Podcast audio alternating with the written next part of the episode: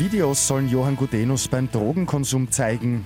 Und der konkrete Plan für eine autofreie Wiener Innenstadt soll stehen. Immer 10 Minuten früher informiert. 88.6 Die Nachrichten. Im Studio Christian Fritz.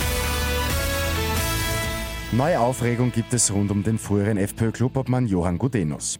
Neue Videos sind jetzt aufgetaucht, sie sind noch vor dem Ibiza-Video entstanden und der Kurier hat Fotos daraus veröffentlicht. Gudenus soll darin beim Kokainkonsum gefilmt worden sein. Er selbst spricht laut Tageszeitung heute von Schnee von gestern. Sein Anwalt sagt, dass es sein höchstpersönlicher Lebensbereich ist. Autofahren in der Wiener Innenstadt soll bald Geschichte sein.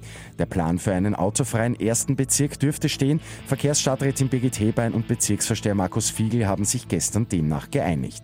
Ausnahmen wird es viele geben, Anrainer dürfen wohl weiterhin in die Innenstadt fahren.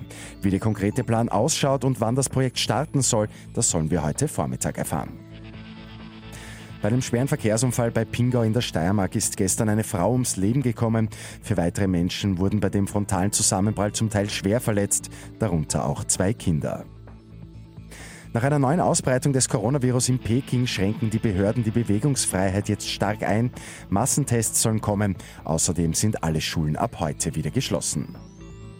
Und es kommt wieder Bewegung in die Kulturszene. Die gute Nachricht zum Schluss. Das MUMOG, das Museum moderner Kunst in Wien, sperrt heute wieder auf. Damit haben jetzt fast alle Kultureinrichtungen im Wiener Museumsquartier wieder geöffnet. Mit 886 immer 10 Minuten früher informiert. Weitere Infos jetzt auf Radio 886 AT.